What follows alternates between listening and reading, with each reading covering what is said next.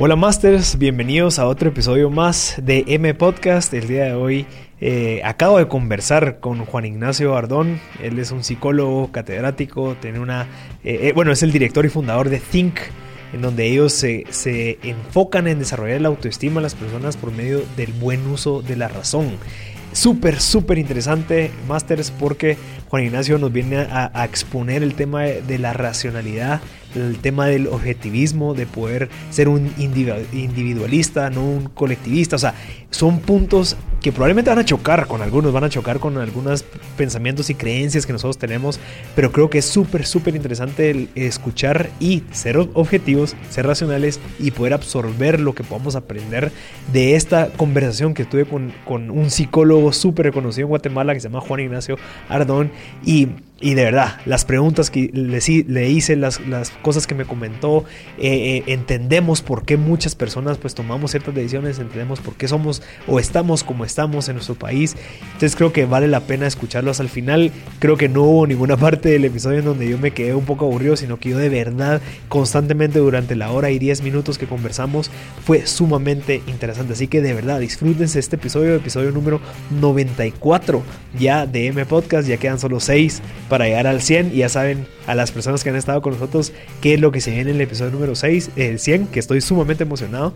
Entonces, de verdad, disfrútense este episodio con Juan Ignacio Ardón, disfrútenselo hasta el final porque es eh, súper valioso. Y de verdad, pónganlo en práctica. Eh, cuéntenme cómo, cómo fue que lo aplicaron, qué cosas, qué cambios vieron al final del episodio cuando dijeron, ok, bueno, yo ya me di cuenta que yo hago estas cosas, ya me di cuenta que así funcionan estas cosas. Entonces, ¿qué, ¿cómo puedo hacer yo hoy para empezar a aplicar esto mañana? Así que eh, disfruten el episodio número 94 con Juan Ignacio Ardón. Bueno, les recuerdo que también este episodio está patrocinado por Aeropost, donde ustedes pueden comprar cualquier cosa por internet.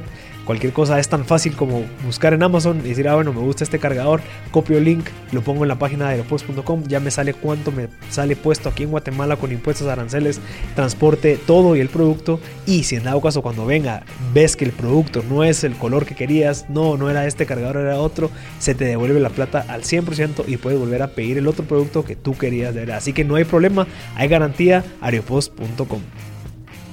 Les cuento que tenemos un nuevo Patreon en M Podcast. Ya tenemos tres, eh, patrons y estoy sumamente emocionado.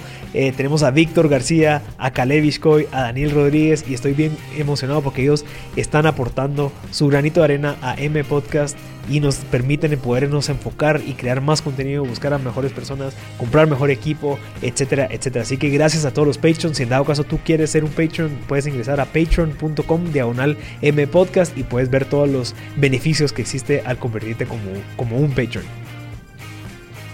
Les recuerdo suscribirse a mpodcast.net para estar actualizado de todas las cosas que están pasando. Ya tenemos la próxima fecha para el evento de Star Grind. Tenemos un montón de proyectos súper interesantes, así que estén pendientes www.mpodcast.net. Ahí se pueden suscribir y van a recibir toda la información.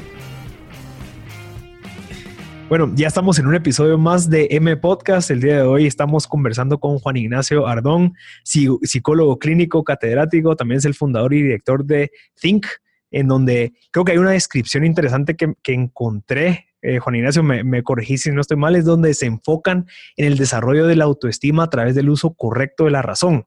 Creo que es algo, y, es algo que yo no había escuchado antes. Definitivamente el tema de la razón lo, lo miraba incluso muy afuera del ámbito psicológico, del ámbito clínico, y estoy seguro que por eso eh, vos de cierta manera te has diferenciado y has creado como que una vertiente interesante de estos temas. También has creado pues de cierta manera controversias con algunos y algunos roces. Entonces creo que has, has logrado diferenciarte, has encontrado algún un punto en donde creo que, creo que muchas de mis preguntas van a ir ahí, cómo fue que lo identificaste, pero antes de, entrar a eso, Juan Ignacio, gracias por tu tiempo, definitivamente. Yo sé que eh, estás una persona súper ocupada, tenés muchísimos clientes y, estás viendo un montón de temas interesantes.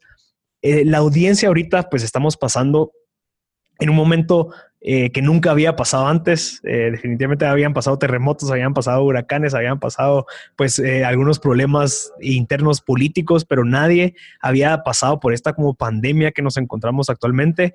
estábamos conversando de que esto sí es una crisis, pero Juan, Ignacio, contame qué es una crisis, cómo, crees que lo deberíamos de ver para aprovechar esto. Ok, gracias. Antes que nada, gracias por, por la invitación. Para mí, a pesar de estar ocupado, esto es un honor. Y por eso es que ni modo, ¿cómo no iba, cómo no iba a aceptar esta invitación tan, tan interesante? Pues mira, empezando en la, en la, en la, a tu pregunta eh, inicial, para que sea fácil de que la gente lo comprenda y que tengamos una buena, buen entendimiento de una crisis. Una crisis, eh, y, y me voy a enfocar en la parte psicológica porque es muy importante, obviamente amplía todas las demás áreas, pero una crisis fundamentalmente es porque está ocurriendo un cambio de paradigmas. Es decir, cuando hay cambio de paradigmas, todos los seres humanos entramos en, crisis, porque los paradigmas eh, son psicológicamente lo que nos sostiene. Eh, de hecho, el ser humano está sostenido por sus paradigmas, es decir, por, por lo que considera correcto, lo que considera incorrecto, lo que considera verdadero y lo que considera falso. Eh, lo que considera probable y lo que no considera probable o, o, improbable, ¿no? Entonces, cuando un ser humano se enfrenta a lo que llamamos una anomalía, es una condición que le está diciendo, mira, tu paradigma puede que sea falso, o mira que tu paradigma puede que esto que pensaste que era correcto, tal vez no es incorrecto, uno entra en crisis porque emocionalmente eh, eh, eh, vivimos de, esas, de ese uso de paradigmas constantemente. Entonces, obviamente, la crisis que estamos enfrentando ahorita es una crisis donde nos coloca en que nosotros ya habíamos avalado eh, varias cosas, pero para hablar en términos generales, por ejemplo, la vida en libertad, por ejemplo, la, la vida con, con, poca, ya habíamos resuelto, según nosotros, la escasez, ¿no? Eh, también que ya podíamos tener contacto eh, libremente entre nosotros. Ahorita estamos teniendo una crisis en donde un montón de paradigmas se ponen en, en juego y por eso estamos emocionalmente eh, eh, en situación, digamos, complicada y no, no sintiéndonos de la mejor manera. Y después, si tú quieres, vamos a profundizar más adelante. Esto es en términos generales, ya después particularmente a cada persona, de acuerdo a su contexto, eh, la crisis será mayor o menor, pero insisto en, en, el, en el, como tú mencionabas en la introducción, el uso correcto de la razón hará que todos, de acuerdo a la crisis, aunque sea mayor o menor intensidad, salgan adelante. Mira, Juan, eh, Ignacio, el tema de, de, las paradigmas se podría asimilar como las narrativas que nosotros tenemos, o, es diferente. Esta es, es, es, se puede poner en lo mismo. Acuérdate que la narrativa, la, la es, es, la designación de algo, es, digamos, es el último proceso de, una, de todo un pensamiento inductivo y un pensamiento deductivo. Digamos, cuando tú decís algo, tu discurso es el resultado de todo lo que hubo input y todo lo que salió después. Entonces, la narrativa va a marcar eh, eh, justamente el tipo de, paradigmas que tenemos. Entonces, con esto la narrativa empieza a cambiar, que es la designación de las cosas. Antes decía, yo hablaba desde una perspectiva, ahora empiezo a ver que eso no es tan, eh, tan cierto o probable, y entonces empiezo a cambiar mi discurso o la narrativa. Y, eso, y, lo, traigo a la mesa porque creo que el tema de la narrativa a veces se, obviamente eso influye en nuestras decisiones, en cómo vemos las cosas, y creo que esta crisis o esta imposición de la realidad que estamos viendo ahorita también nos cuestiona esas narrativas, en donde nosotros tal vez pensábamos de que, bueno, esta crisis pues ya va a pasar, eh, o esta crisis, bueno, probablemente tuvo que pasar por alguna razón, y no nos vemos eh, con esa perspectiva de análisis interno, de decir, bueno, ok, eh, si esta, esta crisis actual me afectó de cierta manera, ¿por qué fue? ¿Me, ¿Me, afectó porque tenía que pasar o realmente yo no estaba preparado para esta crisis? Entonces, ¿cómo podemos identificar esa parte en donde tenemos que ver y cuestionar nuestras narrativas en estos momentos de crisis que nos encontramos ahorita?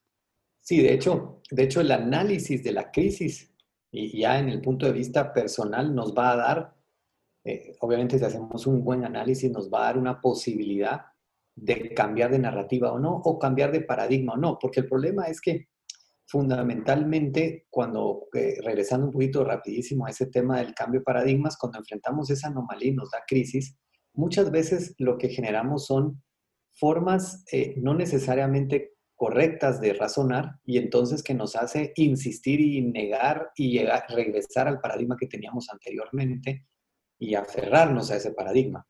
Eh, eh, o nosotros lo que podemos hacer es ver la realidad, analizar bien qué me está dando, qué información me está dando esta anomalía, qué con qué me estoy enfrentando, qué me está reflejando la realidad, dónde está mi error entonces me permite entonces cambiar de paradigma y por lo tanto cambiar de, anomalía, eh, perdón, de, narrativa. Entonces, ¿qué, es, ¿qué es lo importante de esto? Es que cuando la realidad se impone de esta manera, lo que ocurre es que se vuelve evidente lo que antes tal vez yo pensaba que ahí estaba, era obvio, ¿verdad? Yo, yo digo ahorita que ahorita está volviéndose eh, eh, evidente lo obvio, entonces es un proceso de, lo obvio a lo evidente. Es decir, antes yo pensaba que era obvio que tenía un poquito de problemas en la empresa, que mi empresa no era tan saludable, pero con esta crisis es evidente. ¿Verdad? Antes era obvio que yo tenía problema de comunicación en mi casa, por ejemplo, ahorita con esta crisis vuelve evidente. Y entonces porque, porque el ser humano tiene dos maneras de percatarse de un problema que está negando o de un mal manejo. O razona bien, que después vamos a entrar en detalle en eso, y entonces a través de un proceso que se llama inferencia se percata de forma anticipada de que se le viene una tormenta. O se enfrenta a la tormenta. Obviamente, el, ser humano en condiciones desarrolladas, el objetivo y el desarrollo del ser humano es, es porque ha logrado en la mayoría de cosas, nos faltan muchas todavía, pero en la mayoría de cosas, generar el primer proceso.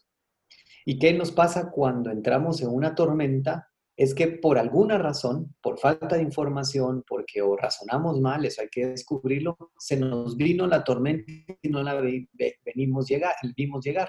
Y entonces cuando ya estamos en la tormenta, ya me doy cuenta que en mi barco no tengo XY, que mi barco lo he manejado mal, que mi barco tiene... Pero lo que tiene que hacer el ser humano para mejorar de esta tormenta es reconocer los errores que habían en su barco para repararlos y ahí cambiará para, bien. En cambio, el que se dedica a decir, no, pero es que yo no tengo tal cosa en mi barco y dice esta tormenta, pero, pero no importa, así es como yo soy. Eh, la tormenta lo va a despedazar o más adelante cuando habrá otra, ni siquiera va a poder anticiparse, sino que eh, eh, lo va a hacer, le va a dar una crisis mayor. De hecho, rápidamente, esto es la humanidad completa, digámoslo así, o pues, obviamente individuos específicos en sus diferentes áreas, están trabajando para que algo de esto va a ser cuando salgamos de esto, todos van a ver que que vamos a trabajar arduamente, que esto nos va a cambiar, a que esto no nos vuelva a ocurrir. Porque esto se nos vino, la verdad es que yo mismo, yo mismo, si a mí me hubieran preguntado en alguna entrevista hace un año, mira, Juan Ignacio, ¿qué, qué, qué crees que nos puede detener y meternos en cuarentena? Tal vez yo te hubiera dicho, mira, un, el socialismo, te hubiera dicho un problema grave de una guerra, pero no te hubiera dicho un virus. Y esto a mí también me da una perspectiva de ampliar. Ahora me he informado sobre el conocimiento de ello. Quizá hay personas particulares, seguro las hay. Hay humanos que sí lograron anticiparse y verlo. No los oímos, no pudieron comunicarlo bien, pero lo que pasó es que esta tormenta se nos vino sin prevención.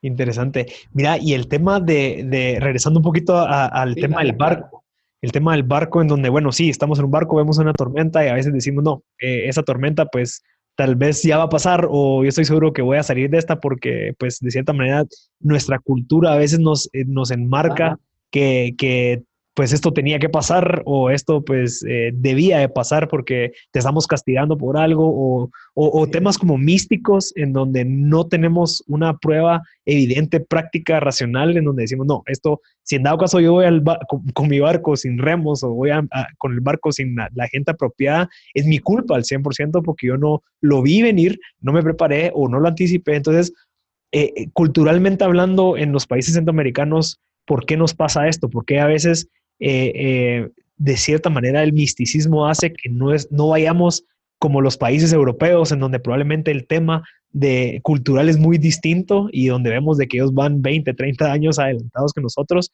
Y creo que va muy relacionado con el tema, perdón que, siga, pero con el tema de la descripción de Think, que es cómo podemos crear autoestima en las personas por el uso de la razón y no crear esa autoestima por algo que no sabemos, que no lo podemos ver y que no depende de nosotros.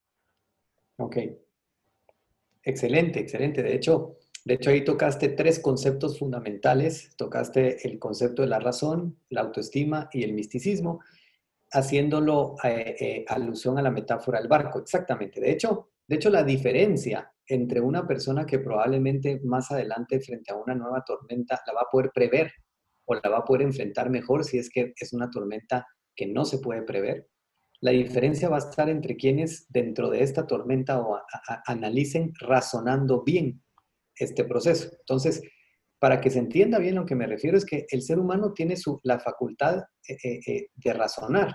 Eso todos lo sabemos, ¿verdad? El ser humano es el, animal racional, es el único ser en la Tierra que puede razonar, entender, conceptualizar, ¿verdad? Hablar de un tema de, lo que está pasando, analizarlo a una precisión increíble.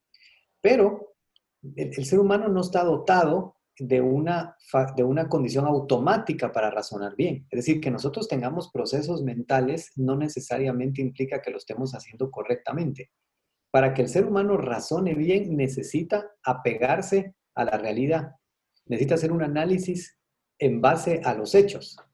Y entonces, cuando tú haces un análisis eh, eh, desapegado de los hechos, que eso es exactamente lo que es el misticismo. El misticismo es cuando tú eh, utilizas aspectos, cosas que no pasaron por tus sentidos, sino cuando tú estás avalando lo sobrenatural como posible, lo sobrenatural como algo que es conocimiento.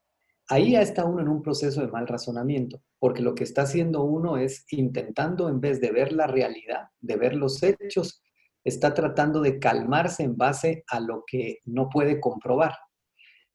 ¿Cuál es el problema de eso? Podría decir mucha gente. El problema de eso es que repercute el precio de esa apuesta, esa autoestima. Porque, miren, mira qué interesante. La autoestima es que yo crea, yo te estoy, eh, tengo dos, dos, posiciones frente a, a, mi persona, porque la autoestima es un juicio de valor hacia uno mismo. Y ese juicio de valor tiene dos aspectos fundamentales. El primer aspecto es que yo considero que soy auto eh, eh, eficaz. Autoeficaz significa que puedo lidiar con los desafíos de la vida, que soy fuerte y que tengo capacidad. Y el segundo es que tengo autodignidad. No solo puedo lidiar con los desafíos de la vida, sino que me merezco también que me vaya bien. Me quiero, me merezco que me vaya de una manera eh, donde yo pueda ser feliz. El problema es que si yo no logro manejar mi mente de tal manera de conectarme con la realidad, lo que me va a pasar es que la realidad siempre me va a golpear. Y si me golpea poco, mucho eh, eh, y sobrevivo, el problema es que nunca aumento mi autoestima porque como me afianzo a la herramienta del misticismo, es decir, a un invento, realmente no estoy fortaleciendo mi mente. Voy a hacerlo más específico para que quede más claro. ¿verdad? Estoy en el barco y entonces viene la tormenta y yo digo, esta tormenta me la enviaron por algo, para que yo me dé cuenta de algo. Quiere decir, hay alguien, algún tercero, que por razones eh, eh, que yo no desconozco, místicas, ¿verdad? Me envió esta tormenta. ¿Qué querrá esa persona decirme de esta tormenta? Entonces yo vengo y decido.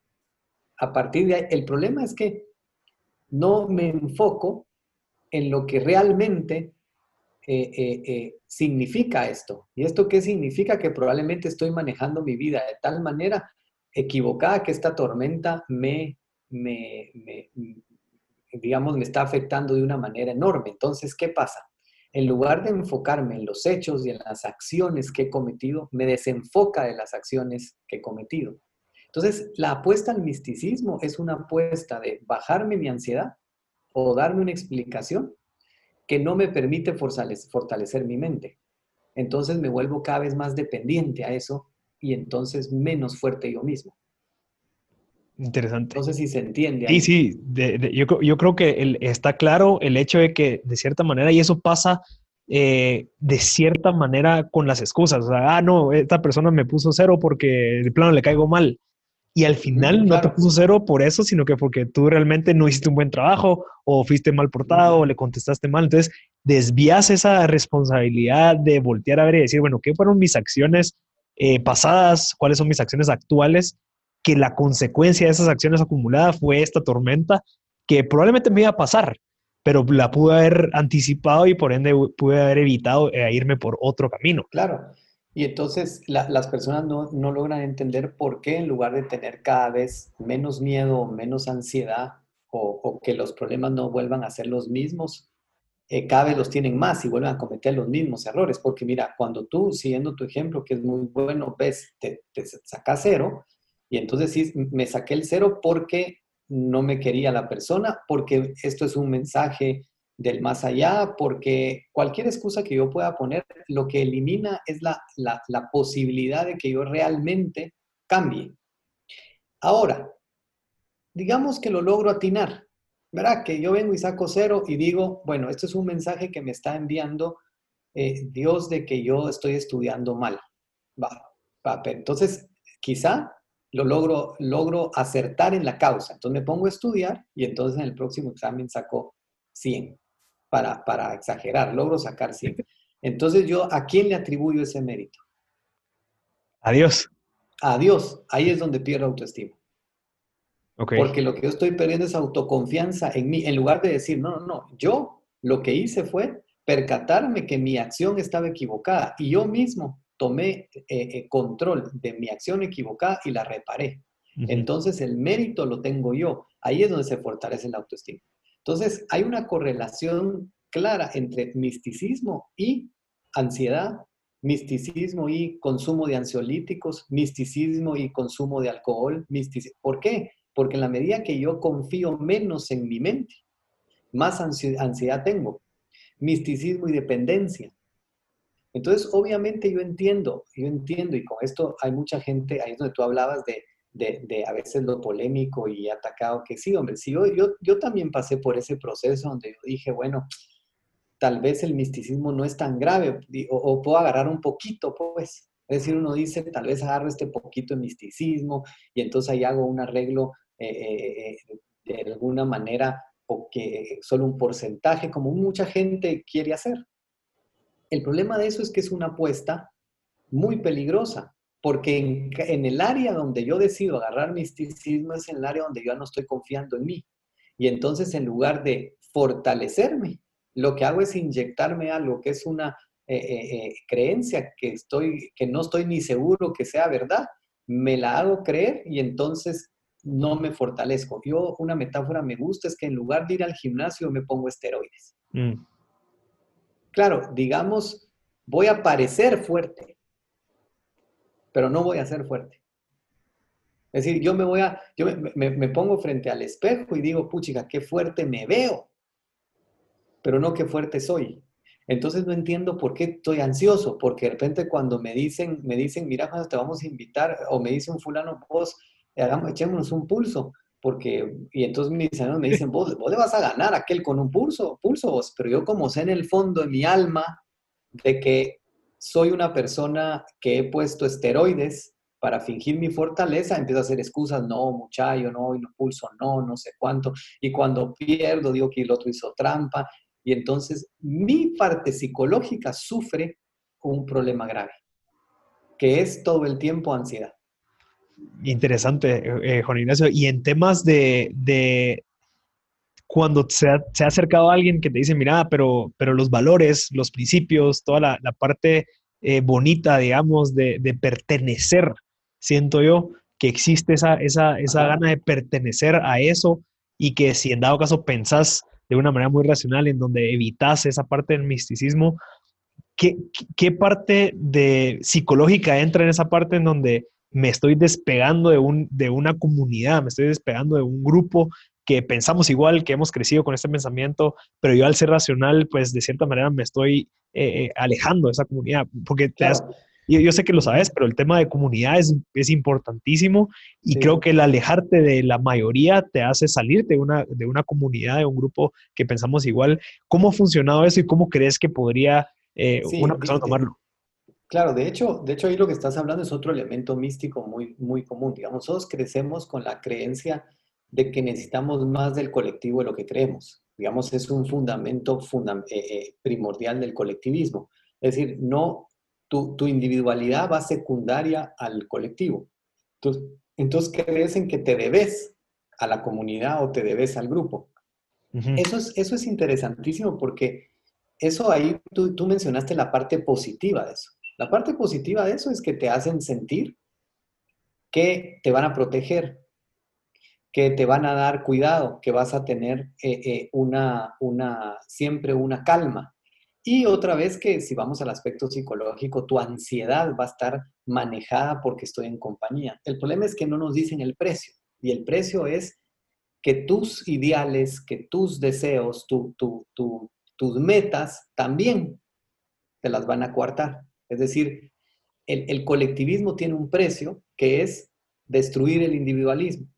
Entonces, una persona que hace su propio camino, por supuesto que va a pasar por un proceso. Yo todos los individualistas que conozco que se han animado y tienen la valentía de hacer su propio, camino, les digo, no te preocupes, vas a pasar por un momento donde, donde serás insultado. De hecho, yo, yo siempre cuento eh, eh, eh, la historia que admiro mucho, no necesariamente en sus letras filosóficamente, pero sí su carrera. Admiro mucho a Ricardo Arjona.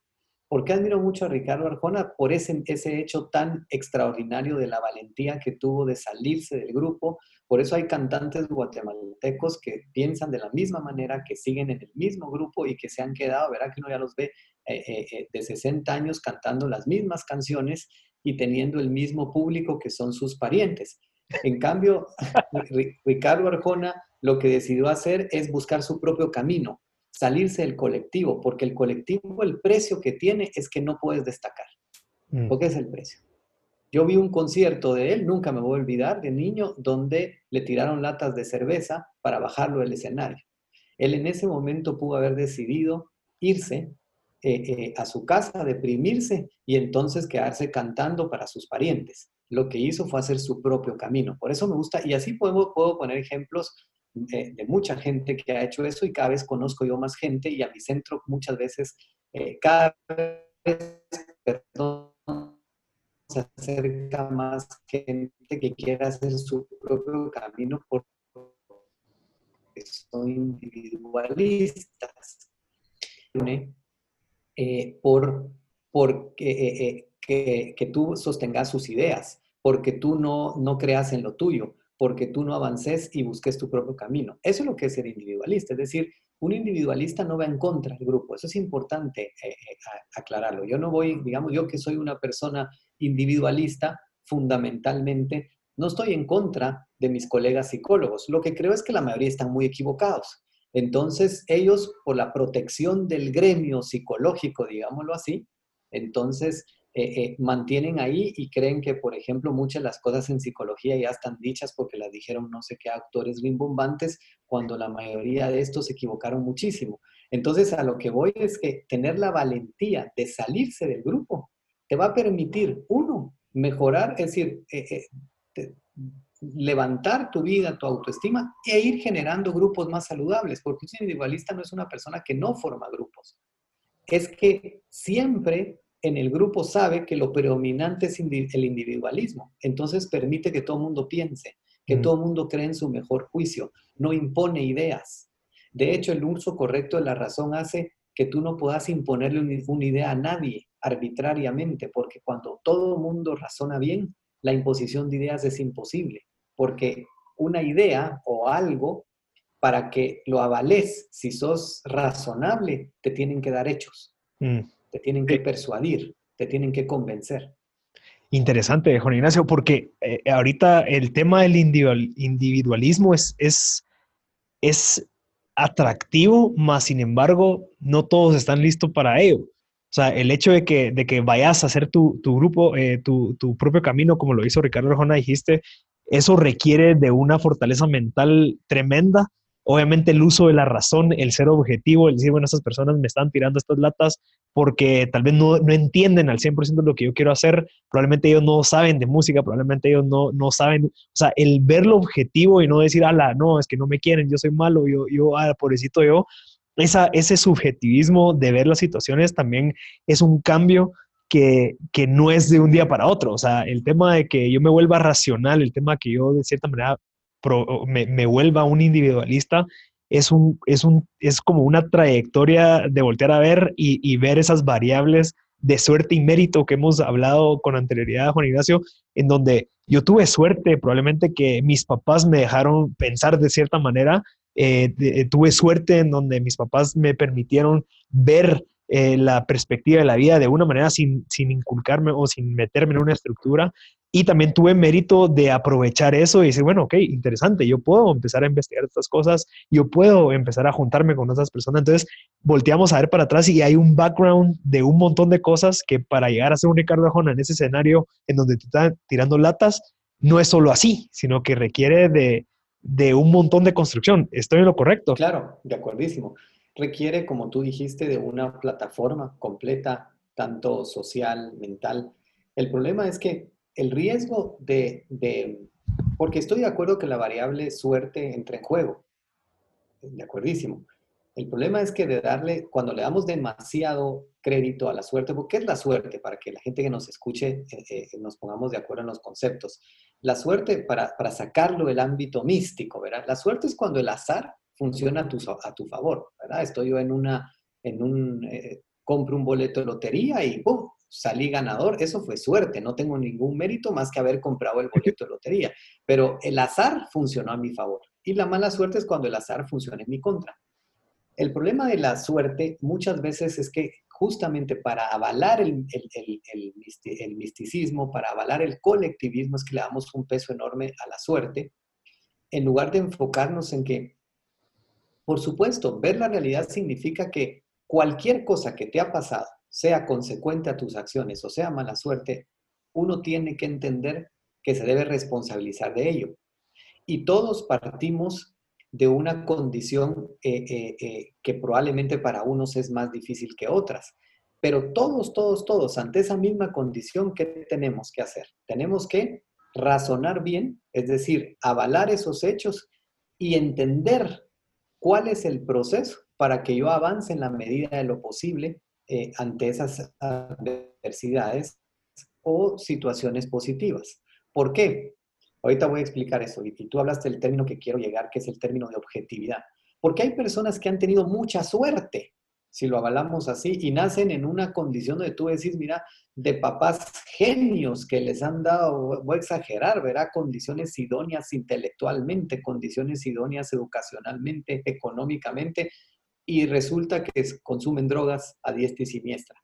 Tal vez dirían algo faltó, pero a lo que voy es que el factor suerte puede, puede influir, pero no es el más importante. El más importante es que la persona entienda que su mente tiene un proceso para funcionar correctamente. Y eso le va a servir al pobre al no tan pobre, al rico, al muy rico y a, cualquier persona, si me enfoco en el término suerte de situaciones económicas, al traumado, al que su vida no le dio ningún trauma, a cualquiera. ¿Por qué? Porque en la medida que tú razonas bien, las, los factores suerte pasan a segundo plano.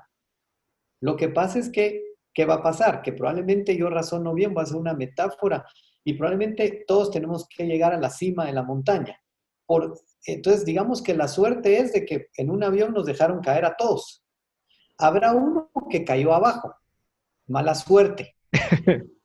Pero su mente, razonando bien, le va a hacer el camino correcto para llegar a la cima. Habrá uno que cayó en medio, pero razonando bien el le va a encontrar el camino correcto. En cambio, si razonas mal, el que cayó hasta arriba va a decir, ah, yo lo que tengo que hacer es bajar el que, cayó en medio va a decir, lo que tengo que hacer es irme hacia la izquierda. El que cayó en, eh, hasta abajo va a decir, yo lo que tengo que hacer es quedarme sentado para que otros me suban. Porque pobre yo, porque el de arriba tuvo la buena suerte y, a mí, y otros me suban. Y, el, y otro que cayó más o menos ahí va a decir, ah, que estos son unos imbéciles, me puedo aprovechar de ellos.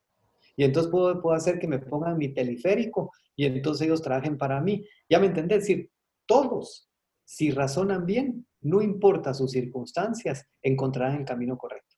Sí, y, quería agregar algo ahí, Juan Ignacio, interesante que me recordaste ahorita hace tal vez unos siete años, en donde yo pensaba que para yo poder de cierta manera crecer emocionalmente o, para yo poder crecer eh, en la parte emocional, en la parte de madurez, yo pensaba que yo necesitaba que me pasara algo yo me acuerdo que yo conversaba con emprendedores, gente que está haciendo negocios, y me decía, sí, es que yo, eh, yo no tenía nada que comer, entonces me hizo a mí a, empezar este negocio, entonces como que yo decía, bueno, tal vez yo, que yo siempre tuve que comer, gracias a Dios, o, gracias a, la suerte, eh, yo sentía que me hacía falta ese sufrimiento para poder llegar a eso, entonces al final, esa suerte cabal que yo tuve y que él tuvo o él no tuvo, pasa a segundo plano cuando dices, bueno, yo no necesito pasar por esa experiencia para valorar lo que es el trabajo duro, lo que es valorar a mi familia, lo que es valorar a mi papá, valorar a mi mamá y no tener que perderla para decir. Ahí está el gracias, ahí está el gracias a quién.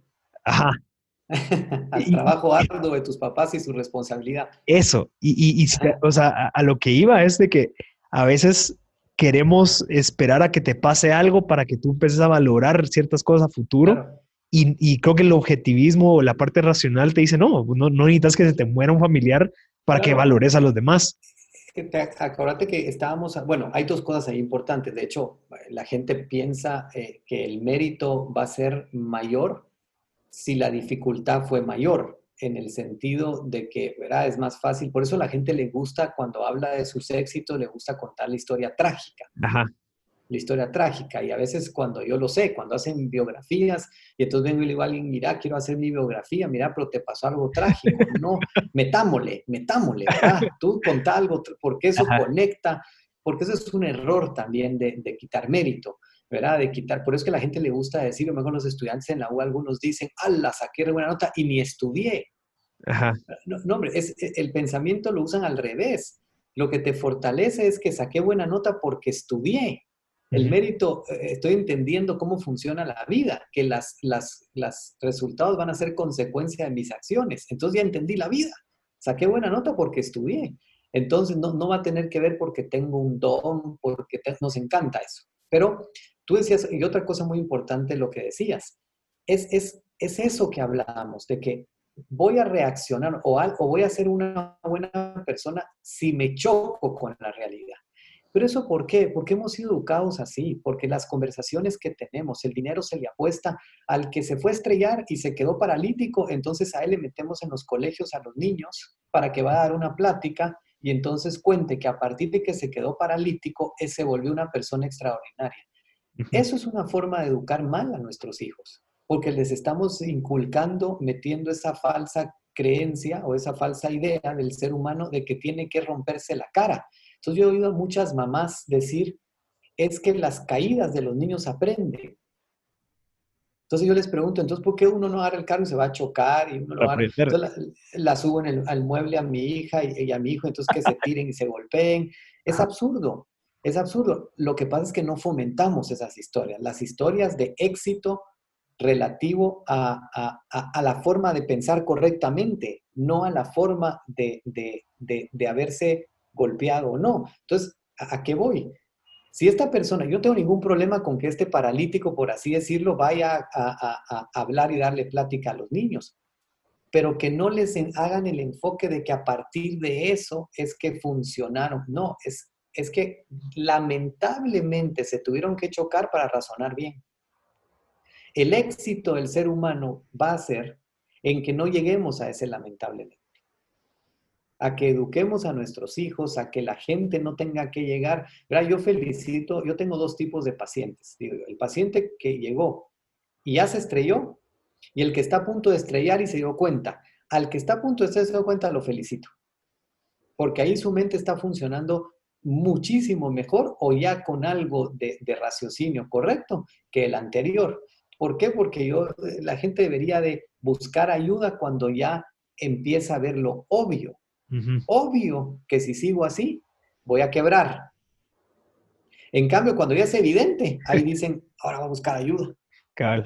¿Sí, me entendés? Y es por ese tipo de pensamiento. No tiene que pasarte nada grave, al contrario, ideal que no pase nada grave. Mira, Juan Ignacio.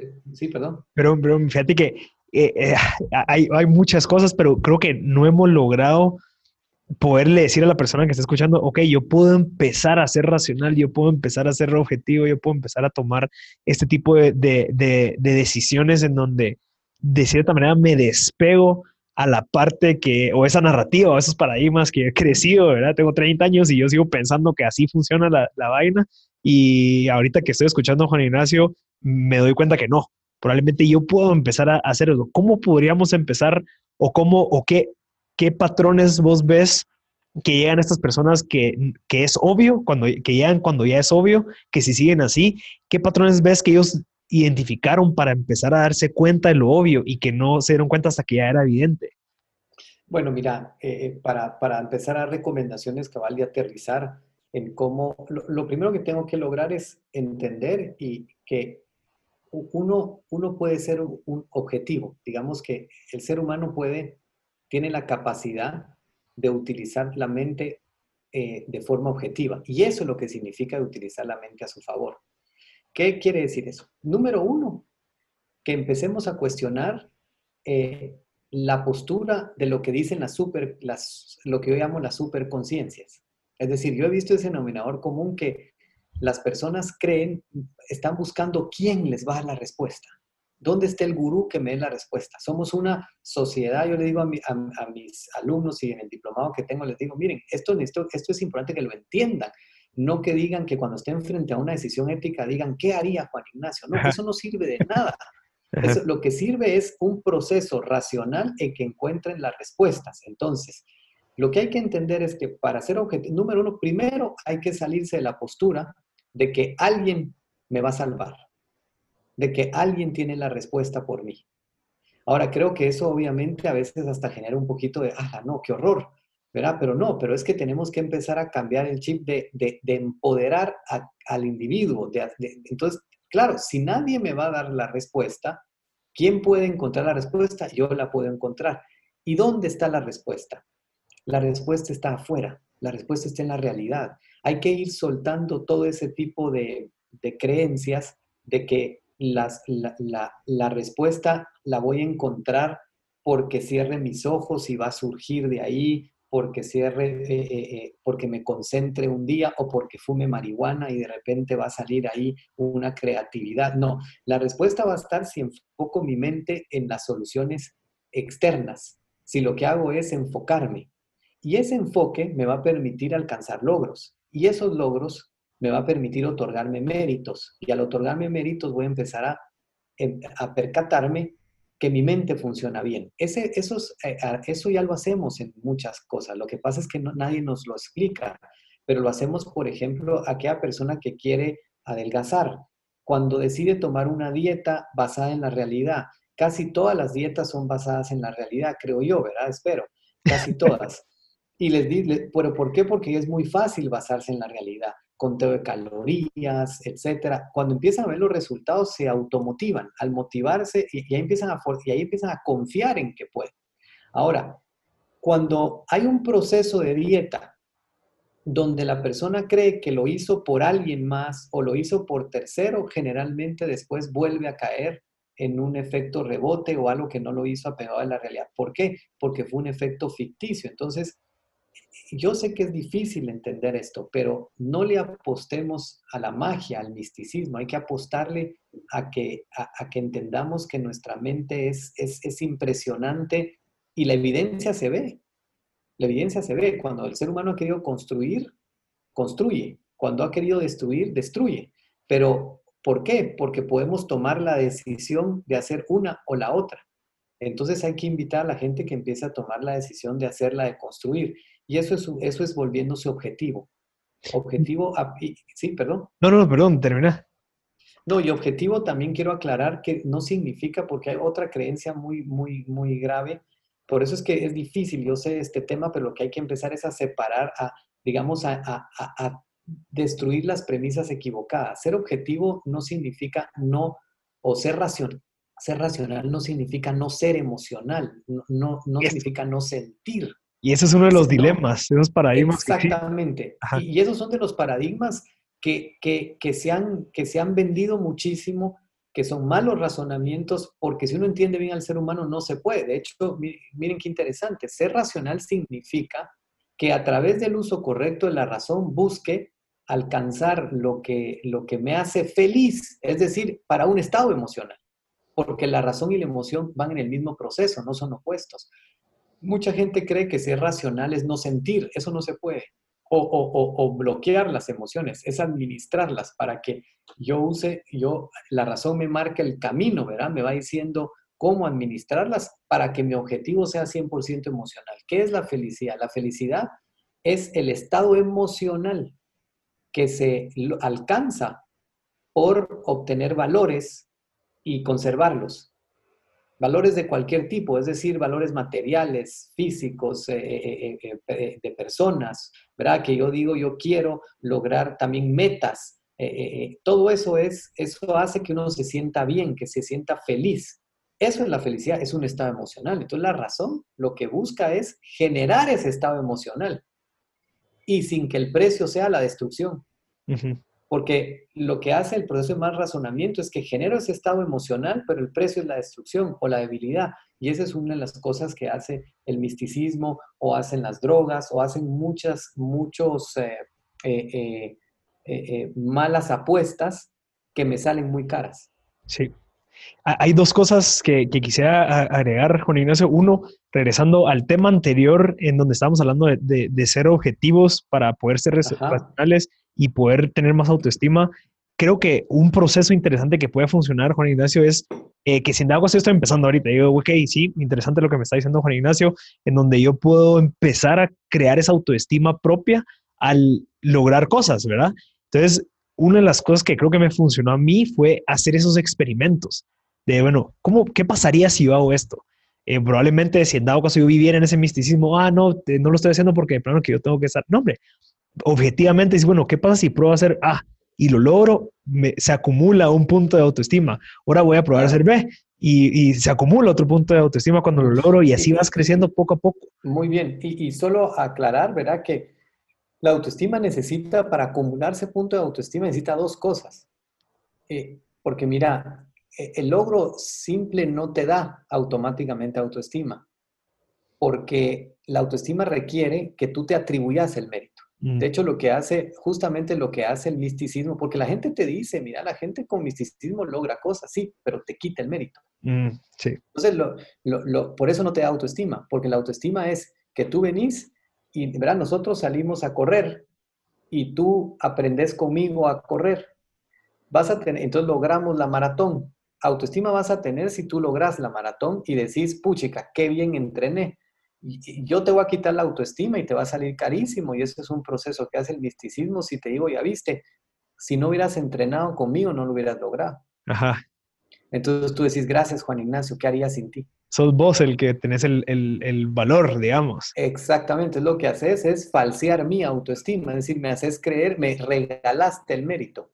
Entonces, eso es porque hemos visto mucha gente de, grandes logros que no tiene autoestima. ¿Por qué? Porque reparte el mérito, o reparte el mérito a un tercero o lo reparte al ámbito del misticismo, que al final siempre es a un tercero, porque no hay quien recoge ese mérito más que la persona que habla de misticismo.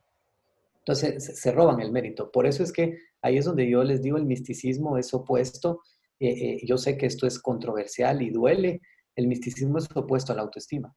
Interesante.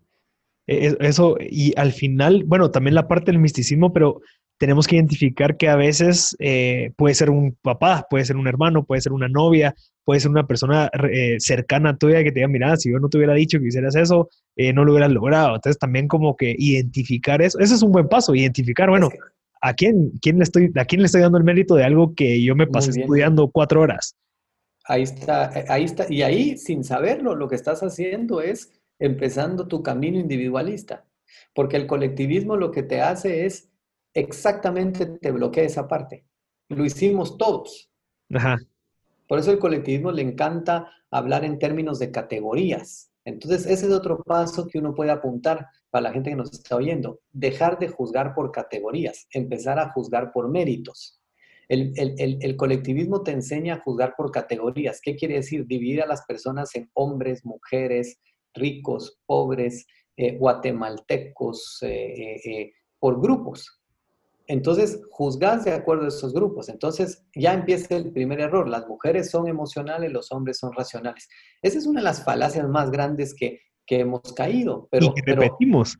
y repetimos. Ah, sí, lo repetimos como que fuese verdad. Es como el tema, por ejemplo, algo que nos roba mucha autoestima es el tema de los instintos. Hace poco yo di una conferencia y les dije, y todo iba bien en la conferencia, y como les digo que el ser humano no posee instintos, fue terrible la reacción de la gente porque los instintos los repetimos como que fuesen algo eh, eh, que ya lo tenemos compradísimo y profesionales hablan los instintos y el ser humano no posee ni un instinto. Un ejemplo distinto, perdón, Juan Ignacio. Eh, eso es lo que yo le pregunto a la gente. Porque ¿Cuál es el ejemplo que me den de instinto? Porque me dicen, que el instinto es sobrevivencia. ¿Y cuál es el instinto de sobrevivencia? ¿Eso qué significaría? Que el ¿Qué es un instinto? Es una, es una programación programación biológica que, debería hacer toda la especie para generar un comportamiento elaborado. ¿Se entiende? Es decir, no habría gente que se suicidara. por ejemplo, me hablan del instinto maternal. Entonces, ¿qué quiere decir? Que las mamás no tienen, entonces, no tienen, eh, eh, eh, todas tuvieran la capacidad de criar a sus hijos. Entonces, lo que hay detrás del instinto es, la, es quitarle mérito a la razón. Mm. Porque todas esas mamás que crían a sus hijos de forma correcta es porque lo hicieron bajo un proceso racional correcto. Interesante. ¿Ya me entendés? Entonces, ya te, entendí. Todo, todo eso que nos agrupa que nos da mérito de grupo, es lo que tenemos también que ir estudiando. En el momento que tú decís, va, primer paso, ¿a quién le estoy dando mis méritos? A mi mamá, a mi papá. No, yo puedo darle, decir, ¿verdad? Me gradúo y digo, gracias a mis papás porque me apoyaron a pagar la, la gran estudiada. Es decir, los méritos, esto no quiere decir robarse méritos, quiere decir darme los que me corresponden de acuerdo a la realidad. Pero ¿qué discurso hay en, en, las universidades que empiece por primero quiero darme el mérito porque esto me costó. Ninguno, porque todos están por complacer al grupo. Entonces, lo primero que hacen es agradecer a Dios. Después agradecen a la familia, a la mamá, al papá, a la universidad, y en ningún momento se menciona. ¿Verdad? Pero por, un miedo. Por, por, un miedo. Por, una falsa creencia de que me van a abandonar. Porque no me creo que pueda solo. O que les voy a caer mal porque yo... Les voy a, claro, me van a castigar, porque si el grupo me expulsa, yo no puedo estar, estar eh, eh, solo, no voy a lograrlo. Entonces, tengo que complacerlos. Oigan bien esto, el primer gesto de complacencia es congraciarse con las creencias místicas. Ya. Es el primer gesto de complacencia. Me siento y entonces digo, gracias al Dios que ustedes creen, no al que yo creo. Ya.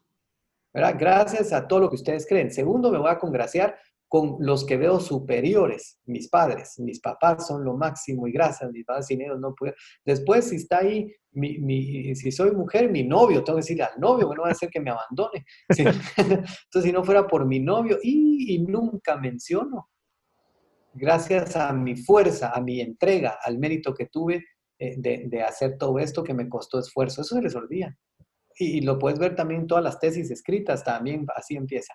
Eso nos muestra nuestro colectivismo exagerado. Entonces, primer paso, tú mismo lo dijiste, gracias, eh, empezar también a resolver el otorgarse méritos. Interesantísimo. ¿A quién le estoy dando yo mis méritos? ¿A quién le estoy dando más, más crédito del que no corresponde? ¿Dónde no me estoy dando crédito? E, eso es importantísimo empezar. Mira, y en temas de, del mundo, o sea, ¿por qué? ¿Por qué surge todo esto? ¿Por qué? ¿Será que hay, un, hay una estrategia detrás de, algo? Digamos, ya hablando de temas como conspirativos, pero ¿por, qué esa, esa, como que ese dogma en donde, mira, el mérito no es tuyo, papá, es, de, esto, es de aquello, es de eh, cómo empieza esa narrativa, ese paradigma que se, se implanta en el 60% de la población en el mundo? Mira, yo, yo, no, yo no puedo decir, no puedo decir directamente, ni, me encanta eh, meterme a toda la parte de teoría conspiracional, pero sí puede ser algo importante que he visto en el ámbito clínico. Mira, lo que le pasa al ser humano, muy sencillo, es que de repente yo me enfrento a que estamos en una sociedad y que somos muchos, de que no estoy solo, pues es decir, desde chiquitito uno se enfrenta a que uno quiere eh, tal cosa y que le dicen que no. Entonces el ser humano se enfrenta con que hay límites en relación a el resto de los humanos y el resto de la, y que las cosas son limitadas. Entonces uno se enfrenta con que tiene una libertad de acción.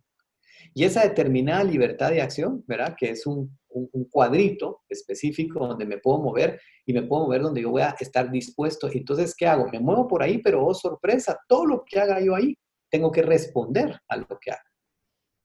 Entonces, pero me empiezo a dar cuenta y muchos humanos se han dado cuenta de eso, que puedo salirme un poquito de mi libertad de acción para obtener un privilegio. ¿Verdad? Que de repente yo puedo venir y pum, brincar y obtener un privilegio de, de, de, eso. Entonces, ¿qué hago? Obtengo el privilegio y volteo a ver y alguien me dice, hey, eso no lo puedes hacer. Y me empiezo a percatar que si le digo, no, yo sí puedo, porque yo soy el líder. Me dice Juan Ignacio, el gran Juan Ignacio sí puede. Entonces, ¿qué hago? Empiezo a creer, a darme cuenta que manteniendo a las personas desapegadas de la realidad, de los hechos, se promueve entonces automáticamente la creencia de una superconciencia. Eso es lo que eh, eh, eh, provoca esto, que sí hay personas que se benefician directamente de hacerle creer a personas que no pueden ver la realidad, que no pueden ver los hechos, y son personas que quieren llegar arriba de la montaña con menor esfuerzo, porque a una superconciencia los de abajo la cargan y la llevan a la cima, ¿verdad? Y le dicen, Gracias por permitirnos cargarte. Es esto, y eso es lo que hay detrás de esto. Es decir, no sé, no podría yo decir específicamente, mira, A, B, no, son miles, son, de repente se empiezan a dar cuenta personas vivas, candidatos, eh, eh, líderes religiosos, líderes de, psicología, líderes de... Y hay unos que lo harán sin, sin mala intención, pero se empiezan a dar cuenta que obtienen ciertos privilegios como tan sencillo irse solo a casa, que me empiezo a dar cuenta que si mi esposa cree que ella es inferior a mí, eh, sin decírselo, porque ahora ya no se le puede decir de forma directa, porque algo hemos mejorado, pero le digo, mira, pero tú, sabes, yo soy una persona que soy la, la, cabeza de la familia, y todo ese cuento que le pongo místico, ella entonces va a decir, bueno, sí, él puede salir los jueves con sus amigos. Y yo no. Y yo no. Él sí puede, o le digo que yo tengo un instinto de hombre, que ese instinto de hombre es un instinto cazador, de que me, me pone muy raro cuando pasa una mujer, que ya no lo va a entender porque es mujer. Entonces, eso me permite que yo sí le diga, mira, fíjate que a veces yo sí me tengo que irme con una mi chava el fin de semana, perdona, qué horror. Tú no, porque tú sos mujer. ¿Verdad? Entonces, por eso se mantiene eso. Ahora, esto se va a destruir hasta que todas las personas voluntariamente decidan razonar bien. Porque en el momento que yo decido razonar bien, yo digo, eso no es justo. Porque empiezo a juzgar por mérito y no por categoría. Entonces, lo que mantiene a quienes están interesados, todos los interesados en mantener al ser humano sin razonar bien, son todos aquellos que quieren obtener privilegios. Y si me voy a la parte política de derecha, de izquierda, de, de arriba, de abajo, de lo que querás, porque eh, lo que están tratando es de generar privilegios. Es decir, ¿qué es eso? Es que yo quiera recorrer un camino sin hacer el esfuerzo ni los méritos que eso representa. Entonces habrá gente que estirará eso a teorías de conspiración. Y yo no creo. Yo lo que creo es que es un ser humano que hay, el ser humano se da cuenta que hay dos caminos en la vida o hago las cosas bien, pero me va a costar esfuerzo, o puedo hacer trampa. Y de repente descubre, oh sorpresa, hay quien me avala la trampa. Más sorpresa todavía, hay quien me avala la trampa y me admira. Puchica, entonces me puedo volver un gran líder manipulador, porque no solo hago que la gente haga lo que quiera que haga y me dicen después, gracias Juan Ignacio. Y, tú, y tengo suerte. Y tengo suerte, exactamente. ¿Ya me cachás? Entonces, eso es lo que hay detrás de ello.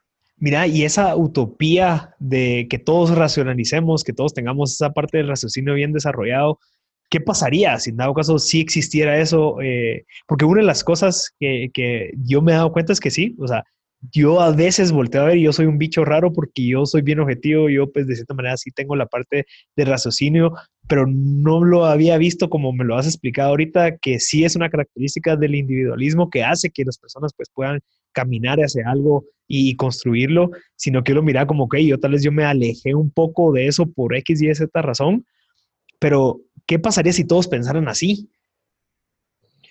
No pasaría nada más que seríamos felices todos. Es decir, ¿por qué? Porque eh, el individualismo no incluye en el paquete lastimar a otros, sino el individualismo incluirá que todo el mundo se hace responsable de lo que hace. Te lo voy a decir muy sencillo. ¿Qué pasaría? ¿Qué pasaría? No seríamos infalibles, pero ¿qué pasaría? Que si una persona se, pasa un semáforo en rojo y no choca fuertemente a alguien que se pasó en verde, el de rojo se bajaría y le diría, disculpe, cometí un error, yo cubro todos los gastos, porque fui yo quien me equivoqué, porque veo la realidad, no diría eso exactamente, pero actuaría de esa manera. El otro diría, no se preocupe, gracias eh, eh, eh, por hacerse responsable, fue un error y, lo puedo, y le puedo tener empatía. Y entonces avanzaríamos. ¿Se entiende? Es decir, eso es lo que pasaría. En cambio, lo que tiende a pasar cuando no razonamos bien es que el de rojo choca al de verde y entonces el de rojo se baja y le dice fue su culpa. ¿Por qué? Porque quiere falsear la realidad, porque en su mente piensa que falseando la realidad va a ser más exitoso. Y ese es el problema fundamental. Entonces, si todos razonáramos bien, todos fuésemos responsables, porque cada quien se ocuparía de lo suyo. Y qué, qué interesante eso de, de, de, falsear la realidad, porque a pesar de que nosotros querramos decir que somos, ah, digamos yo, soy racional y todo eso, yo falseo la realidad mm, tal vez pocas veces, pequeñas, pero multiplicadas por todas, de cierta manera te convierte también en ese como, como problema que existe. Entonces, esa, esa identificación de donde, ok, no, ahorita que me va a parar el policía, le voy a decir, no, brother, yo venía bien, eh, o, o, mira, es que voy al hospital rápido, no sé, como que falteas, esa realidad para salirte con la tuya, identificarlo para poder decir, no, o sea, seamos, o sea, seamos esas personas que nos gustaría encontrarnos con alguien que acepte y que diga, mira, brother, lo siento, sí, yo venía rápido, mira, sí, me pasé el túmulo, claro, me pasé alto. Claro, por supuesto. Y lo mismo sería en el ámbito de pareja, en el ámbito de sociedad, en el ámbito de socios, en cualquier ámbito. Hay algo que le pueda ayudar a las personas que yo quiero y, es, y, es, y, siempre me gusta a mí recomendar esto porque es, es a quien yo le doy el gran mérito de que yo piense de esta manera. Y es a una autora que se llama Ayn Rand. Yo le recomiendo a la gente que le empiece a leer, que al principio no se asusten porque eh, tienden a, a, ser muy, muy, eh, muy emocionales. Cuando digo muy emocionales, ¿a qué me estoy refiriendo? Que queremos automáticamente eh, eh, eh, dejar de escuchar aquello que nos está haciendo sentir algo feo. No, hombre, tenemos que meterle cabeza. A veces cuando nos están diciendo algo que es feo, puede ser que esté señalando la realidad y esa es la manera en que uno va a mejorar. por supuesto que hay gente que nos lo puede decir de una manera más linda, pero yo conozco mucha gente que deja de leer a Rand porque le parece feo lo que dice, cuando ella, uno entiende lo que está diciendo, es maravillosa. Es decir, ella fue una autora, filósofa, literata que escribió, eh, murió en 1982, pero, pero dejó un legado extraordinario, una filosofía que se llama el objetivismo, que yo recomiendo muchísimo y, y, es, y, es, y le doy siempre el mérito a ella, porque ella fue la que encontró una coherencia filosófica que, que, que permite una coherencia psicológica. Interesante. Sin, darse cuenta ella, aportó a la psicología de, una manera extraordinaria. Y tú sabes, eh, eh que en la psicología ni se lee. Sí, somos ahora pocos los que estamos poniendo a ella en las lecturas de psicología, pero en los departamentos de psicología de las universidades, en la mayoría de departamentos de psicología de universidades, no se lee a Rand. Sí, se lee, se leen los populares, digamos. Se lee Freud. Ajá. Se lee el nefasto Freud, claro. que hasta hacen una serie Netflix de él y todo, como que... Sí, exacto. Sí, sí, sí. Pero, pero, pero eso no está mal, porque Freud es para serie. Ajá. En el sentido, pero no para, para que entendamos al ser humano a través de lo que Exacto. dijo. ¿Verdad? Mira, Juan Ignacio, creo que ha, sido increíble lo que, lo que hemos hablado. Quisiera tocar otros temas en estos 10 minutos que tal vez nos quedan. Por favor. tiempo. Eh, bueno, hay, muchas cosas de verdad súper valiosas esta conversación. Estoy seguro que la gente se va a quedar picadísima. Me encantaría hacer otro episodio en donde podamos ampliar todos los temas. Eh, hay una parte interesante de tu vida, Juan Ignacio, que la comentabas en un video en donde te quedaste huérfano eh, desde, desde de una pequeña o corta edad. ¿Crees que eso te ayudó bastante para la construcción de tu, de tu objetivismo ahorita, de quién sos vos ahorita, qué fue lo que pasó? Eh, ¿Se te apareció una persona que te ayudó a guiarte? ¿Nos puedes entrar a entrar a esa etapa en donde pudo haber sido un catalizador o pudo haber sido algo negativo de tu vida. Sí, digamos, sí, voy a, hablar un poquito de ello. Sí, eh, cuando yo tenía dos años, tres años, eh, sí perdí a mis padres, eh, efectos de la guerra civil terrible de Guatemala. Y, y, yo quedé viviendo con mis abuelos, a los cuales les doy un gran mérito, sobre todo a mi abuela, porque era una, una si, algo, si algo yo le agradezco a ella, es que eh, de, niño no lo, no lo supe valorar como lo valoro ahora y es la, el, el, énfasis que ella hizo en el conocimiento y en la educación. Es decir, ella tenía un especial énfasis en que fuéramos buenos estudiantes. Eso creo que fue el aporte más valioso que yo recibí de ella y que podría ponerla como una de las, de las personas que influyó en ese aspecto. En, otros aspectos era una mujer dura que, que, miraba la vida de una manera particular en términos de relaciones interpersonales. Entonces, haberse, haber sido cuidado por una mujer dura a veces no es tan compensatorio después de haber perdido a la mamá. Entonces, yo, yo estoy seguro que la pérdida mía de, de mis padres en corta edad me hizo más mal que bien. Es decir, eso hay que aclararlo, eso me hizo mucho más mal que bien Lo que, lo que a mí me empezó a hacer bien es cuando yo decido a mis 15, 16, 17, más o menos en la adolescencia, un adolescente eh, con varias cosas eh, positivas, pero muy asustado, decido eh, empezar a, a, buscar una ayuda psicológica y encontré a una persona que yo le doy el gran mérito que me ayudó muchísimo, que es un psiquiatra, el doctor Barrios, Augusto Barrios se llama él. Él me ayudó mucho en el sentido de, fortalecer mi mente, de fortalecer a mi persona y entonces él es un antes y un después. Sin embargo, él tenía la vertiente psicológica muy fuerte en el ámbito del psicoanálisis. Entonces yo, yo, lo, yo me percaté que lo que él me ayudó muchísimo no era, no era tanto por su psicoanálisis, sino por una forma objetiva que él tenía de pensar. Entonces eh, me percaté, lo que me ayuda no es tanto su corriente psicoanalítica. La corriente psicoanalítica, para aclarar a los, a los oyentes, es una corriente de Freud, no me ayudó tanto por la corriente de Freud, sino porque de repente me daba comentarios muy objetivos. Mm. De repente salía, se quitaba el sombrero de Freud y era muy objetivo. Cuando se ponía el sombrero de Freud, terrible. Eh, y lo digo con todo respeto a él, ¿verdad? Que le tengo mucho aprecio. Pero, pero él sabe el camino que yo tomé después y mi divorcio con Freud, porque al principio yo tenía a Freud como una, un elemento autor y paso yo a conocer a Rand y mi, realmente la fortaleza y el cambio de mi vida de verdad, aunque la gente no lo crea, es una eh, eh, relación íntima con la filosofía de Ayn Rand, el objetivismo. Eso es lo que a mí me da una, el, cambio que yo puedo decir. Ahí es donde yo verdaderamente resuelvo muchos aspectos de mi vida eh, importantes y que me ha permitido ayudar a tantas personas. Interesante. Mira, Juan Ignacio, ¿tenés hijos? Tengo dos hijos, sí. ¿Y cómo, digamos, eh, tu, tu vertiente eh, psicológica o tu vertiente filosófica, cómo la impartís eh, con, con, con, tus hijos? O sea, ¿qué es lo que querés con ellos? Obviamente en la parte objetiva, pero ellos entran a un colegio en donde todos le dicen, mira, pero, pero sí existe esto, mira, pero pensá así. A mí me dice, sí, ¿cómo funciona esa, ese proceso? ¿Cómo, cómo, la, sí, la pregunta es cómo, cómo crear un hijo individualista en un, en un mundo colectivista. Exacto. Exacto. ¿Cómo crear un hijo racional en un mundo místico? Exacto. Te puedo hablar pues, por lo menos de mi hija de seis años, Silvana. Ella, eh, eh, porque mi hijo de, Sebastián tiene un año y medio, entonces todavía no ha este proceso. Pero mi hija de seis años es una niña eh, de verdad extraordinaria porque eh, no tiene miedo en las noches, su, miedo es a los animales peligrosos. Eh, e, es feliz, es muy tranquila porque su mente funciona muy bien. Ella entiende perfectamente que las cosas que no ve, que no puede eh, su razón reconocer, no existen. Entonces es una niña muy tranquila, es sorprendente. Lo voy a ir confirmando yo en el sistema educacional, por eso no me gusta hablar mucho de esto, con, porque la gente diría está sesgado, lo voy a confirmar con mi hijo para que vean que no es un tema de, de que es mujer, como mucha gente quita mérito en eso, sino que es un tema de metodología de crianza, una metodología de crianza. Los niños tienen ansiedad sobre todo por lo que imaginan.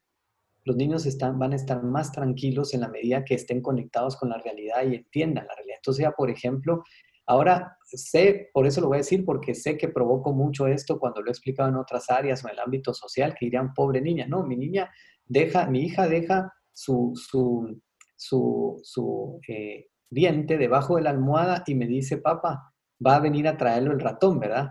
Te vas a, te vas a hacer el ratón. y me apacha el ojo. Y a sus amigas en el colegio les dice, llegó el ratón. Y ella conmigo me dice, papá, ellas creen que es el ratón, pero yo sé que son los papás. Entonces yo le he explicado a ella el siguiente punto. Hay gente que cree y sus creencias son respetables, pero están equivocados y, pero sus creencias sí les genera algo emocional y les sirve. Así que tú no, te, no tienes que quitarle sus creencias, pero no dejar que te impongan las leyes. Y ella tranquilamente se maneja así con, los demás, con las demás personas.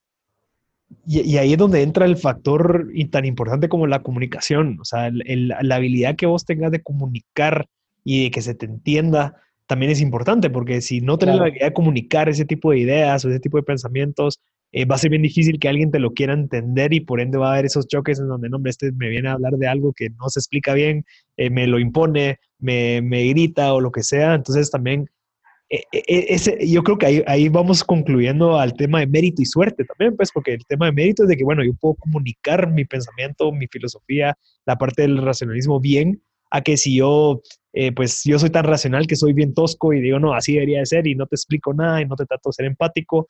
Eh, entonces también... Pero, pero, ahí está, pero es que tú vas a poder comunicar bien también en la medida, obviamente habrá quienes tengan más habilidad, pero, pero, a ver, es decir, entre más, lo que uno tiene que asumir es todo el factor suerte. Si yo no tengo habilidades de comunicación, tengo que entrenarme en ellas. Es decir, así, así de, de sencillo. Y me costará más al que no tiene al, que tiene habilidades. Pero tú dijiste algo muy importante, si yo soy tan racional, ese es un paradigma que hay que romper. Ser tan racional te haría muy, si, usamos el, el, concepto correctamente, te haría muy buen comunicador porque entenderías que me tengo que enfocar en toda la realidad. ¿Qué quiere decir toda la realidad? Que mi mensaje se diga y que se entienda. ¿Se entiende? Es decir, una persona que, que, que, cree que la racionalidad es ser tosco no está siendo racional. Es un concepto, pero es un concepto que, lo tenemos aprendido, platónico, es decir, los, los, griegos, Platón sobre todo. Por eso es que hay que leer más a Aristóteles que a Platón. Eh, Platón eh, eh, se equivocó muchísimo. En cambio, Aristóteles es más certero en ese aspecto, en cómo la razón es parte del mismo proceso que la emoción. Entonces, cuando tú sos racional, de, hecho, yo, yo he, criado a mi hija muy, muy racional y la beso y la abrazo todos los días. Es decir, eh, eh, ¿me entiendes? Soy para nada frío con ella. ¿Por qué? Porque la racionalidad no es nada más que ver la realidad de forma entera. Ya. ¿Se entiende o no? Es decir, ¿y qué quiere decir de forma entera? Es que también el sujeto que tengo enfrente es un sujeto que tiene emociones, que si le grito no lo voy a persuadir. Entonces, si yo le grité o le hablo tosco a mi hija no estoy siendo racional porque lo que estoy haciendo es no comunicándome bien con ella. La racionalidad me va a hacer comunicarme bien. Interesantísimo, Juan Ignacio. Yo creo que es demasiado valioso. Eh, eh, mira, quisiera terminar con que nos explicaras cómo, cómo funciona Think, eh, cómo te pueden acceder y también terminar con tus futuros libros. Que, estás escribiendo unos libros. había un concepto y un tema interesantísimo que no tocamos, pero el tema de ser racional en, en pareja también, ¿verdad? O sea, donde de verdad tenemos que usar la razón en decir, bueno, esta persona pues va a ir conmigo toda la vida, no lo veo como, ah, bueno, así es, sino que usar la, la razón para todo, hasta para, ir al baño, no sé. De hecho, no hay, no hay área, ahí tocaste algo importante, a veces nos quedará para otra entrevista completa, si se puede, no hay área más mal eh, eh, eh, asesorada que el ámbito de pareja en el uso de la razón. Es decir, ahí es donde la gente piensa eh, mucha gente sabe, y esto lo he hablado yo con mucha gente, sabe que tiene que ser racional en la empresa, sí. ¿verdad? Que tiene que venir y el empresario sabe, yo, yo he trabajado con empresarios que me dicen, mira, vos es que mi esposa, a ver, yo les pregunto, ¿en tu empresa, en tu empresa cómo trabajas? Les demuestro cómo en la empresa razonan bien y en la casa razonan mal. En la empresa, ¿tú qué ves para ejecutar? Mira, yo veo costos, veo el mercado, veo, y me da una lista de cosas que, que en qué se resume. Veo la realidad. Ahora llego a mi casa y si tengo ganas de gritar, grito. Entonces le digo, ¿tú en la empresa harías eso? No, nunca. Ah. Entonces, el resultado de aplicar la racionalidad en pareja va a dar la felicidad en la pareja. Lo que pasa es que también ahí requiere de dos sujetos aplicando la racionalidad. De hecho, el éxito en pareja es relativo a la racionalidad de, los dos, de, los dos, de las dos personas. Interesante. ¿Y eso lo, lo desarrollas más en un libro que vas a sacar? Eso sí, yo pronto sacaré un libro. Bueno, bueno, ya la verdad es que ya no me, ya no me creen porque iba anunciando hace un año o dos años que pronto, pero, pero, estoy trabajando en un libro acerca de, sobre todo con el tema específico de, las parejas. Interesante. ¿Y sabemos más o menos cuándo o todavía no? Pues no quiero ofrecerlo, la verdad. Ah. Espero que sea porque por, por situaciones de, por buenos problemas se me ha ido atrasando. Buenos problemas me refiero a eh, excesiva demanda, mucho trabajo, etc. Interesante, Juan Inés. No, de verdad, súper agradecido. Si alguien quiere, pues, hacer una cita contigo, si quiere, pues, empezar a ver el tema eh, obvio, antes de que sea evidente, de, la parte racional, ¿cómo se pueden contactar contigo? ¿Se puede meter a think.gt? Sí, se puede meter a think, sí. De, hecho, puedo darles, puedo, puedo darles, ahorita think, la, la página think.gt está, esté en, cuarentena, ya pedí que pusieran ahí. Sí, no, es que estamos, yo tengo en Think un diplomado que ya va por la sexta generación, entonces estamos trabajando una página que sea, eh, que tenga también todos los componentes académicos, donde se puedan meter a los cursos y todo, y es un diplomado ¿Solo para psicólogos o...? no, es para público en general. estamos ya por la sexta generación, ha sido muy exitoso. Lo que yo, yo diseñé ese diplomado, y ese diplomado es, son clases, todo, son 10 módulos que el, objetivo final es aprender a razonar bien. Es decir, son 10 módulos que se dedican a que la persona sea objetiva. Eh, eh, el proceso de enseñar a cómo una persona se puede volver objetiva. Son módulos de eh, psicología y de filosofía. Interesante. Entonces, bueno. el, número de TINC es 2219 1541. Ok. Yo también, yo tengo, yo tengo 10 terapeutas que trabajan conmigo en TINC que, están, que tienen esta línea filosófica y psicológica y entonces ellas ya es un centro relativamente grande eh, donde, donde atendemos cualquier problemática psicológica eh, que la persona quiera o también tenemos la, la, variable del, del diplomado. Interesante. Y, y, como te preguntaba, no solo para psicólogos, sino que también para cualquier persona que quiera. No solo para psicólogos, no, no, no. De hecho, de hecho, de hecho, sería ideal que llegaran psicólogos, pues psicólogos son los que menos se meten. pero, pero, pero no, para público en general, al contrario, entre más gente eh, eh, piense eh, o que, o, digamos, si una persona desea y ya ha buscado muchas opciones de por qué y se pregunta por qué no logro resolver ese tema, si va a Think se puede sorprender para bien. Ok, perfecto. responsablemente.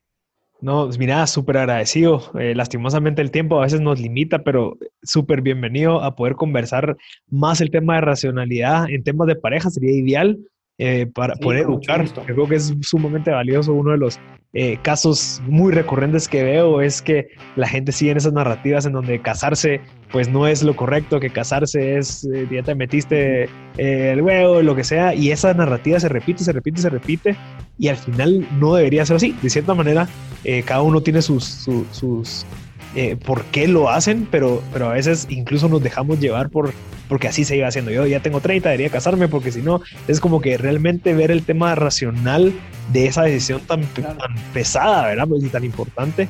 Y creo que sería súper interesante que lo desarrolláramos porque creo que puede ser o una, una bendición o una, o una gran eh, eh, empuje para tu vida como persona o como puede ser una maldición para vos como persona. Si en dado caso no lo haces Sí, de hecho, de hecho a nivel emocional, si, una persona tiene pareja, eh, eh, eh, quiere tener pareja, porque puede ser que no lo quiera tener pareja, pero la decisión de querer tener pareja y de casarse y de vivir con alguien en su vida es la decisión más, más importante y sobre todo si van a decidir tomar, tener familia, porque yo siempre digo la decisión más importante que uno tome en la vida es con quién va a tener hijos. Sí. Porque ese es el, la crianza de los hijos, es el el proceso más importante que uno debe, tener en la vida. Sí, gracias, Marinazo. No, hay, hay mucho y, y, te juro que sí quisiera hasta decirte que va a haber otro episodio en donde desarrollemos eso porque se nota que podría ser valiosísimo para la gente que está escuchando. Así que, Juan Ignacio Ardón, de verdad, te lo agradezco muchísimo, pasó muchísimo tiempo, creo que nunca había tenido una conversación tan, tan, tan bonita como la que tuvimos. Hubo un montón de temas que no logramos tocar porque nos ampliamos, pero, pero súper valioso y espero que a la gente que haya escuchado hasta el final se haya quedado con bastantes cosas prácticas que al final son básicas. Que, que, que son cosas tan simples que no requieren de tanta ciencia, solo es de aplicarlas y puede tener un cambio increíble en la vida de las demás personas y en la tuya. Así que gracias Juan Ignacio, de verdad, espero que mucha gente te contacte y que aprenda de tu filosofía, porque creo que tenés muchísimo valor que agregar. Muchas gracias, gracias a ti, Marcel, te agradezco mucho la entrevista y, un saludo a todos y espero de verdad haber sido lo suficientemente explícito para, para, para poder eh, dar a conocer eh, este mensaje, ¿no? Definitivamente, Juan Ignacio. Muchas gracias y a la gente que se quedó, nos vemos en el próximo episodio.